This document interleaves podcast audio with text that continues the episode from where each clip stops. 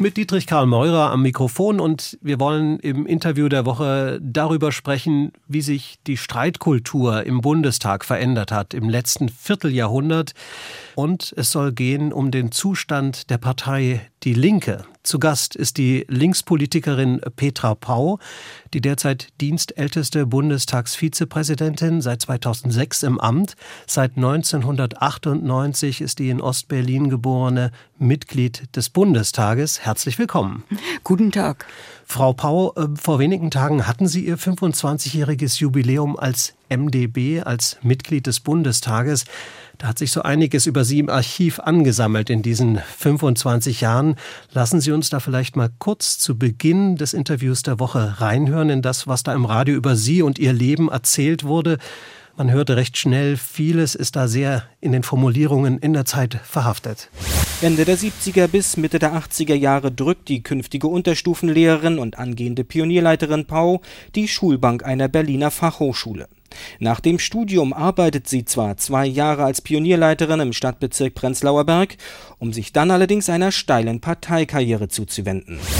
Nicht nur der Genosse Zufall hilft Pau in den Wendewirren weiter, sie trifft in ihren Reden auch den Ton, der für viele Ostdeutsche Balsam auf die geschundenen Seelen ist. Petra Pau ist kein Politshow-Talent und wird deshalb oft unterschätzt. Geht es zur Sache, macht sie sich jedoch deutlich bemerkbar. Aus der Notlösung Pau an der Berliner PDS-Spitze wurde praktisch über Nacht ein politischer Shootingstar. Die kleine rothaarige Frau, die in der vorigen Wahlperiode gemeinsam mit Gesine Lötsch die beiden einzigen Direktmandate für die damalige PDS erringen und somit Platz im Bundestag nehmen konnte, will nur einmal antreten. Schafft sie es im ersten Wahlgang nicht, dann soll es das für die Linksfraktion gewesen sein. Es hat aber geklappt. Petra Pau wurde zur Bundestagsvizepräsidentin gewählt. Das war 2006. Frau Pau, wenn Sie sowas heute hören, äh, kein Politshow-Talent, äh, ein politischer Shootingstar, die kleine rothaarige Frau. Heute würde man wohl einiges anders formulieren. Geht Ihnen sowas nah oder schmunzeln Sie, wenn Sie sowas hören? Na, ich kann darüber schmunzeln und ich habe auch gleich einen historischen Fehler entdeckt. Mein erstes Studium habe ich im heutigen Sachsen-Anhalt absolviert und eben nicht in Berlin. In Dreußig, ne? In das habe ich nachgelesen, genau. das stimmt. ähm, aber da muss man schon einiges einstecken. Das waren ja. jetzt äh, noch keine ganz harten Dinge, aber das sind schon so Formulierungen, also, rothaarig stimmt. Rothaarig stimmt. Und ähm, ich habe oft erlebt, dass man in Schubladen landet. So der erste Eindruck. Oder rotes Rumpelstilzchen beispielsweise wurde mir mal in der Taz angedichtet und anderes. Und irgendwann muss man da sagen, ja, da stehst du drüber, da schmunzelst du und du versuchst du zu sein. Mhm, wenn wir in das Jahr 2006 zurückschauen, als Sie Bundestagsvizepräsidentin äh, wurden, da gab es etliche, die hatten da große Schwierigkeiten damit. Zum Beispiel in der Union, die wollten am liebsten nicht, dass eine Linke im Bundestagspräsidium Platz nimmt. Ähm, wie sind Sie damals akzeptiert worden? Hatten Sie es da schwer, sich im Parlament irgendwie zu behaupten? Ich gestehe, dass ähm, mit dieser Wahl eigentlich ähm, es nicht schwierig wurde. Die Geschäftsordnung hatten Gesine Lötsch und ich in den Jahren 2002 bis 2005 wirklich vom ersten Buchstaben bis zum letzten Punkt nicht nur studiert, sondern wir beherrschten sie natürlich auch. Wir waren allein im Bundestag, hatten kein eigenes Antragsrecht. Also mussten wir schauen, wie können wir eine linke Stimme sowohl im Plenum des Bundestages rüberbringen und natürlich auch nach draußen und wussten um die Möglichkeiten, die die Geschäftsordnung jedem Abgeordneten, egal ob er die Bundesregierung stützt oder ob er in der Opposition ist, in jedem Fall gibt. Und ich glaube, meine Wahl zur Vizepräsidentin auch durch Abgeordnete der Union. Ich weiß, ein CSU-Kollege kam zu mir ganz stolz, er hätte heute das erste Mal in seinem Leben eine Kommunistin gewählt. Ich habe das stehen lassen, obwohl ich mich als demokratische Sozialistin äh, fühle. Das hatte etwas mit meiner Arbeit seit 1998, glaube ich, im Bundestag in den unterschiedlichen Konstellationen zu tun gehabt, dass ich da Akzeptanz durch die Fraktionen hinweg äh, erworben habe. Fällt es schwer, als Bundestagsvizepräsidentin da fair zu sein und nicht vielleicht die Mitglieder der eigenen Fraktion hm, vielleicht ein bisschen ähm, zu bevorzugen? Nein, gar nicht. Bevor ich angetreten bin, Lothar Bieski hatte mich gefragt, äh, unser damaliger Parteivorsitzender und mein Fraktionskollege, ob ich es tun würde, nachdem er nicht gewählt wurde. Habe ich Rat gesucht, nicht nur in der eigenen Partei, sondern auch bei einem Kollegen der FDP. Das heißt, er war schon nicht mehr aktives Mitglied des Bundestages, war aber auch mal Vizepräsident des Bundestages, auch mal Innenminister in einem Bundesland. Und der hat gesagt, wenn du dort oben sitzt, musst musst du absolut fair und überparteilich sein, ohne Ansehen der Herkunft der Abgeordneten. Und äh, wenn du ans Redepult trittst, mach so, wie ich dich kenne.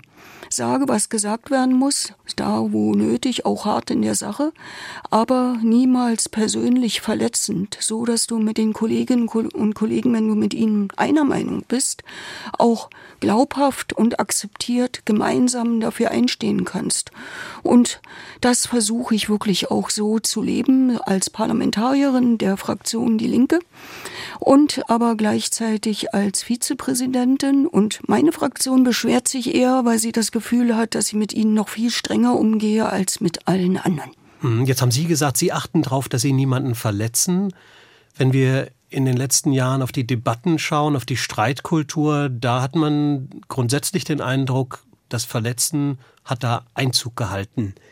Hart zur Sache ging es früher auch schon im Bundestag. Aber beobachten Sie, dass sich da die Streitkultur verändert hat über die letzten Jahre?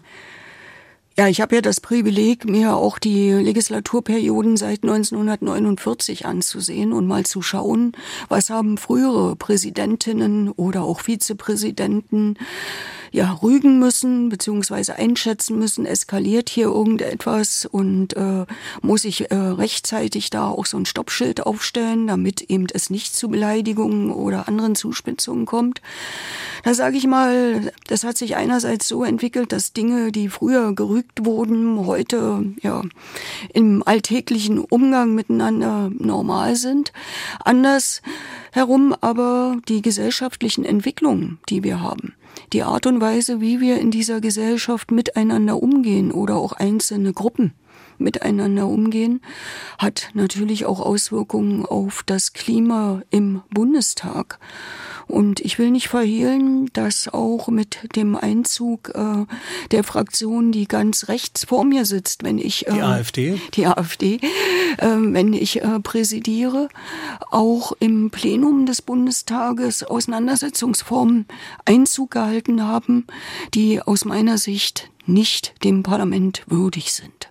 Was muss passieren, damit sich das wieder beruhigt, dass sich ein, das Ganze auch wieder ein bisschen abkühlt? Es geht gar nicht so sehr um Beruhigen. Also wenn jemand was aufregt, darf er das auch sagen, dass ihn das aufregt oder dass er empört ist. Die Frage ist tatsächlich, geschieht das mit Respekt vor jeder Mann und jeder Frau. Und damit meine ich nicht nur Parlamentskolleginnen und Kollegen, sondern auch Bürgerinnen und Bürger. Wenn in Anfragen dieser Fraktion beispielsweise nach den Lebensumständen ähm, von Minderheiten gefragt wird, namentlich von Sinti und Roma oder aber nach Menschen mit Behinderung und dann noch unterschieden wird zwischen Deutschen und Nicht-Deutschen, dann hat das ähm, etwas auch oftmals mit äh, Respektlosigkeit ähm, zu tun.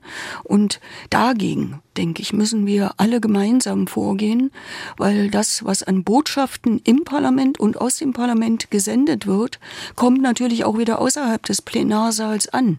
Deshalb haben wir uns in, im Präsidium des Bundestages nicht erst in dieser Legislaturperiode, sondern auch schon in der vergangenen vorgenommen, dass wir auch sehr deutlich machen, dass das mit der Würde des Hauses, wie es so schön heißt, nicht vereinbar ist, dass das aber nichts Abstraktes ist, sondern etwas tatsächlich mit unserer Gesellschaft, dem Klima in unserer Gesellschaft zu tun hat. Hm, wenn wir bei diesem aufgeheizten Klima, bei dieser aufgeheizten Stimmung bleiben und sogar den Blick weiten über das äh, Parlament hinaus, in den letzten Wochen und Monaten gab es immer wieder Angriffe auf Politikerinnen und Politiker eigentlich aller Parteien. Äh, Bundesgesundheitsminister Lauterbach ist da ähm, ja gedroht worden, wurde Ziel von Angriffen. Ihre Kollegin im Bundestagspräsidium, Katrin Göring-Eckardt, da gibt's Videos von jetzt aktuell. Wir zeichnen das Interview am Vormittag des 5. Oktober auf. Da gibt es äh, Meldungen, wo wir die Details noch nicht kennen, dass AfD-Politikerinnen und Politiker möglicherweise angegriffen wurden. Wie gesagt, hier wissen wir noch nicht die gesamten Details. Trotzdem, wie kann aus Ihrer Sicht ähm, da wieder ein bisschen mehr Ruhe reinkommen? Was muss passieren? Also erst einmal ganz prinzipiell.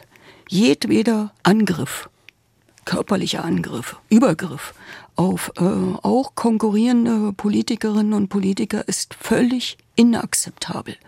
Das gilt fürs Parlament, das gilt für die Wahlkampfsituation, das gilt übrigens auch für die häusliche ähm, Umgebung. Ich bin damals zu Herrn Nirt gefahren nach Tröglitz, ein CDU-Bürgermeister, der durch NPD-Mitglieder in seiner Wohnung mit seiner Familie bedroht wurde und keinen Ausweg sah, weil er sich nicht genügend geschützt sah, als zurückzutreten. Ich halte das für absolut inakzeptabel und das sage ich in alle Richtungen und auch in die Geschäftsstellen aller Parteien. Das beginnt auch nicht erst, wenn es zu einem solchen Ereignis kommt, sondern das beginnt schon bei der Art und Weise, wie wir in die politische Auseinandersetzung gehen, mit welchen Mitteln wir öffentlich natürlich um Stimmen werben, um die beste Position, die Unterstützung für unsere Position. Das darf nicht einhergehen mit dem Verächtlichmachen der anderen. Das schließt nicht aus, dass wir natürlich sehr deutlich sagen, was die anderen dort sagen, was sie bewirken wollen, was sie auf Plakaten darstellen. Wenn das menschenverachtend ist, sagt man das. Aber man wünscht nicht anderen Menschen, auch wenn sie auf dieser Position sind, dann Gewalt an den Hals. Und das ganz eindeutig. Das geht also ganz eindeutig auch der Aufruf an die Parteizentralen, an die Politiker und Politikerinnen selbst. Ja, natürlich. Man kann sich mit seinen Konkurrenten auseinandersetzen, übrigens auch mit Fehlern, die Konkurrenten machen. Aber bitte immer mit Respekt. Und ein Kompass ist da, kleiner habe ich es nicht, das Grundgesetz, Artikel 1. Die Würde des Menschen ist unantastbar.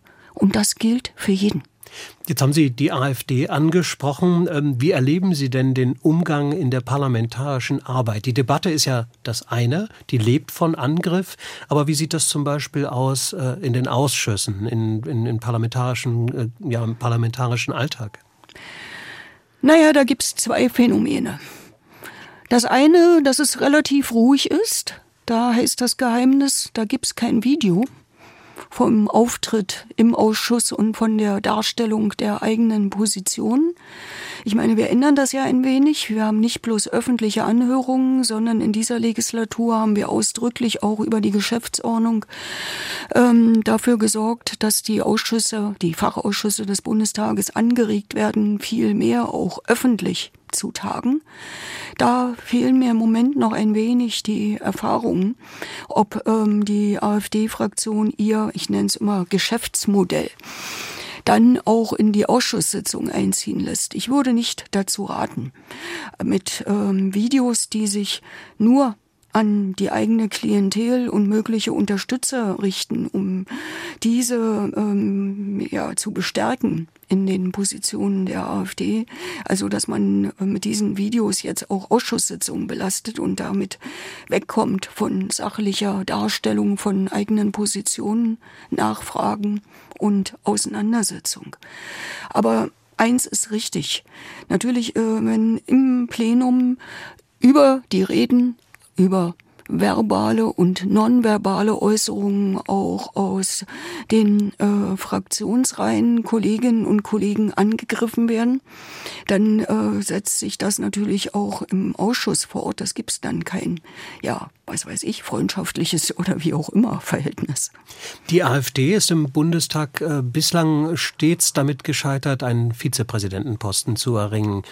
Wie sehen Sie das als eine Vizepräsidentin, der ja damals, als Sie angetreten sind, so mancher auch nicht den Posten zugestehen wollte? Es gibt das Vorschlagsrecht für jede Fraktion im Bundestag für eine Vizepräsidentin oder einen Vizepräsidenten und für die jeweils stärkste Fraktion für den Sitz des Parlamentspräsidiums, das ist in dieser Legislatur Bärbel Baas von der SPD, die dann von der Mehrheit der gewählten Mitglieder des Bundestages gewählt wurde. Und diese Hürde besteht auch für jeden Vizepräsidenten und jede Vizepräsidentin. Und es ist den Kolleginnen und Kollegen überlassen, inwieweit sie die persönliche Eignung der Kandidatinnen und Kandidaten ähm, einschätzen und äh, inwieweit sie bereit sind, dann diese Verantwortung diesen Menschen zu übertragen. Vielleicht müssen wir auch mal darüber reden, was das heißt, welche Verantwortung uns hier damit dann auch übertragen wird. Weil einmal gewählt haben wir einen riesen Vertrauensvorschuss. Das eine sehen Sie. Alle zwei Stunden lösen sich die Mitglieder des Bundestagspräsidiums in der Sitzungsleitung ab. Wir sind da so etwas wie Schiedsrichter, sorgen dafür, dass die selbstgegebenen Regeln, die Geschäftsordnung eingehalten werden.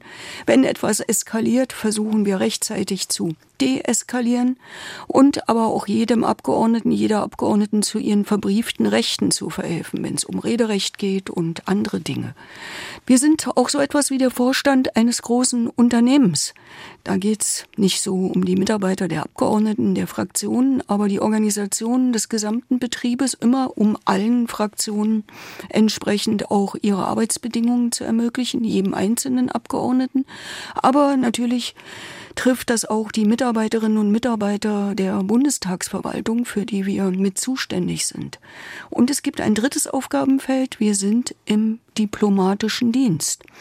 Wenn ich Anfang Mai diesen Jahres, wie so oft, in der Republik Österreich war, in Mauthausen, auf dem Gelände des ehemaligen Konzentrationslagers und dort an den internationalen Befreiungsfeierlichkeiten teilgenommen habe, mit auch Überlebenden, Angehörigen, aber auch sehr viel Öffentlichkeit, dann habe ich, wenn Sie so wollen, auch Sie dort vertreten, die Bundesrepublik Deutschland.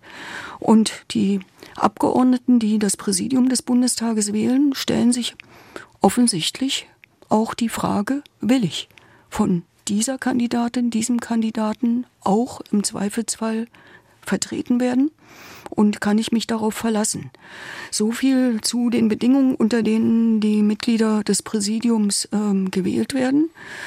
Die Wahlen sind geheim und ich beobachte nur, dass in dieser Legislatur zwar mehrere Kandidatinnen und Kandidaten der AfD aufgestellt wurden, dass aber inzwischen die Wahlergebnisse oftmals noch unter der Anzahl der gewählten Mitglieder der AfD-Fraktion für diese Kandidaten sind. Das Interview der Woche mit der Bundestagsvizepräsidentin Petra Pau, Mitglied und Politikerin der Partei Die Linke. Und über die Partei müssen wir auch sprechen. Seit Wochen, seit Monaten schwebt über der Partei die Spaltung, eine Diskussion über die Spaltung. Sarah Wagenknecht ähm, hat angedeutet, dass sie eine Partei gründen will, eine eigene. Lässt sich eine solche Spaltung der Partei verhindern? Was muss da passieren? Also ich rede ja lieber darüber, warum es eine wirklich Linke, sowohl gesellschaftspolitische Linke als auch parteipolitische Linke im 21. Jahrhundert braucht. Und äh, wenn ähm, meine Kollegin ähm, Sarah Wagenknecht meint, an einen Punkt zu kommen, dass die Partei Die Linke nicht mehr ihre Partei ist und äh, dass sie mit Mitstreiterinnen ein eigenes parteipolitisches Projekt gründen will, dann muss sie es tun. Ich werbe dafür in der Bundestagsfraktion Die Linke tatsächlich die Arbeit zu machen, für die wir 2021 von Bürgerinnen und Bürgern gewählt wurden, die mir auch heute im Alltag widerspiegeln. Wir brauchen eine Linke, die in Nord und Süd, in Ost und West tatsächlich für soziale Gerechtigkeit, und zwar für alle Menschen, die hier leben, eintritt. Wir brauchen eine Linke, die eine Friedenspartei ist und ähm, sich auch ganz deutlich nicht nur gegen Kriege auf dieser Welt, sondern auch gegen die Militarisierung von Außenpolitik einsetzt und Und da bin ich ein bisschen stolz drauf. Wir haben vorhin begonnen, über 25 Jahre Mitgliedschaft im Bundestag zu reden. Aber ich habe mich 1990 und danach auch aufgemacht, um damals aus der PDS und jetzt aus der Linken eine linke Bürgerrechtspartei zu machen. Und ich finde, dieses Land braucht eine linke Bürgerrechtspartei. Das ist übrigens auch eine Lehre aus dem Scheitern des ähm, real existierenden Sozialismus, der aus meiner Sicht zu Recht gescheitert ist. Bürgerrechte und Demokratie und soziale Gerechtigkeit sind zwei Seiten einer Medaille und nie wieder darf es Linken passieren, dass sie Bürgerrechte und Demokratie ja suspendieren oder aber klein halten oder Menschen, die genau diese Bürgerrechte absprechen. Und dafür streite ich in der Linken und kämpfe ich darum, dass möglichst viele in der Partei Die Linke auch nicht nur dabei bleiben, sondern dass wir auch Wählerinnen und Wählern, aber insgesamt auch neue Antworten auf neu herangereifte Fragen geben. Sehen Sie denn Anzeichen dafür, dass das, was möglicherweise Sarah Wagenknecht tut, ähm, nicht der Todesstoß ist für die Linke? Also ich bin zuversichtlich. Die Partei Die Linke, und das sagen mir auch die Mitglieder, ich bin viel unterwegs, nicht nur hier in Berlin, sondern kreuz und quer durch die Bundesrepublik. Und da bin ich ja nicht nur als Vizepräsidentin unterwegs oder als Innenpolitikerin meiner Fraktion, sondern auch als Mitglied der Partei Die Linke. Unterhalte mich also auch mit der Partei.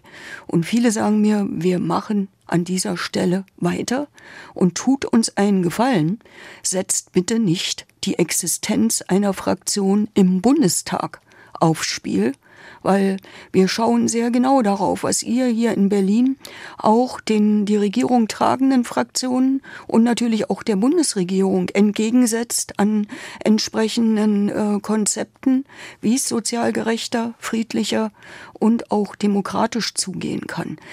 Also das ist für mich keine Glaubensfrage, sondern ich kämpfe weiter darum, dass es auch eine Partei Die Linke gibt.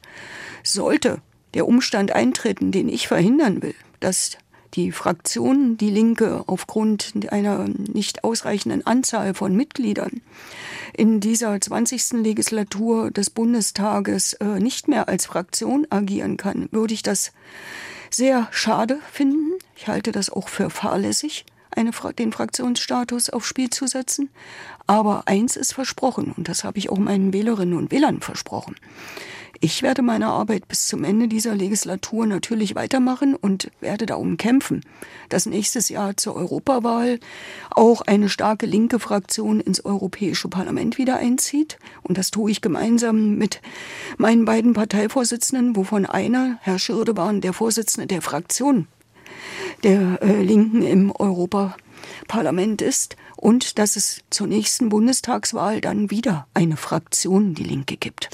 Jetzt haben wir viel geredet über die Arbeit im Bundestag, über die Stimmung im Parlament, über die Partei Die Linke.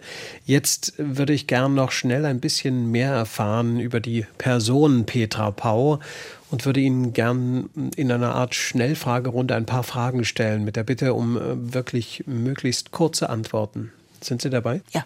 Schnitzel oder Tofu-Bratling? Schnitzel. Was vermissen Sie aus der DDR? Kurz. Das ist schwierig. Also, was, was vermisst man aus der DDR? Vielleicht ein Produkt, was auf dem Frühstückstisch ist oder sowas. Eigentlich nicht. Inzwischen bekomme ich auch wieder Lecho. Okay, was möchten Sie nicht mehr missen aus der Bundesrepublik? Tatsächlich ähm, die Möglichkeit, sich seiner Weltanschauung durch Anschauen der Welt bilden zu können. S-Bahn oder Fahrdienst? Beides, je nachdem, wie die Sicherheit sich gestaltet und wo ich hin will. Lesen oder Fernsehen? Auch beides. Fernsehen eher inzwischen aus der Konserve. Das ist auch der Fortschritt, den wir haben. Das hatten wir Anfang der 1990er Jahre noch nicht. Und lesen bitte, bitte ein Buch und nicht am Bildschirm. Bei der nächsten Frage ahne ich die Antwort auch schon. Die könnte auch beides heißen, aber wo fühlen Sie sich wohler? Im Bundestagspräsidium oder am Wahlkampfstand in Ihrem Wahlkreis in Berlin-Marzahn-Hellersdorf? Da hat alles seine Zeit, aber am wohlsten fühle ich mich tatsächlich im Wuhletal, wenn ich auch mal privat unterwegs bin. Urlaub, Ostsee oder Alpen oder dann doch vielleicht Wuhletal? Allgäu. Stadt oder Land? statt. Eindeutig. Sagen Sie als Berlinerin vielen Dank äh, für diese persönlichen Einblicke noch zum Abschluss des Interviews der Woche. Das war die Bundestagsvizepräsidentin und Linkspolitikerin Petra Pau. Vielen Dank, dass Sie sich die Zeit genommen haben. Gerne.